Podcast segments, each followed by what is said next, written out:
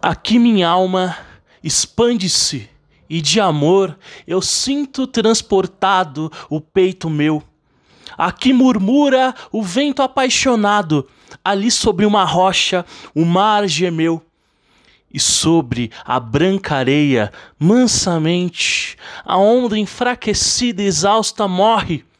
Além, na linha azul dos horizontes, ligeirinho, baixo nas águas corre. Quanta doce poesia que me inspira o mago encanto dessas praias nuas. Esta brisa que afaga os meus cabelos semelha o acento dessas frases tuas. Aqui se ameigam de meu peito as dores, menos ardente me goteja o pranto. Aqui na lira, maviosa e doce, minha alma trina melodioso canto.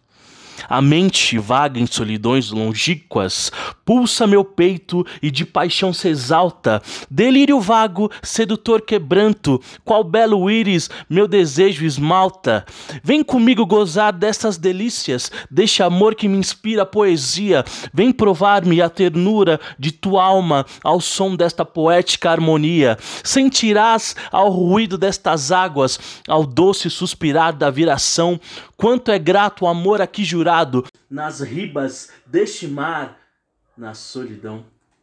Vem comigo gozar um só momento, tanta beleza a me inspirar poesia. Ah! Vem provar-me teu singelo amor ao som das vagas no cair do dia.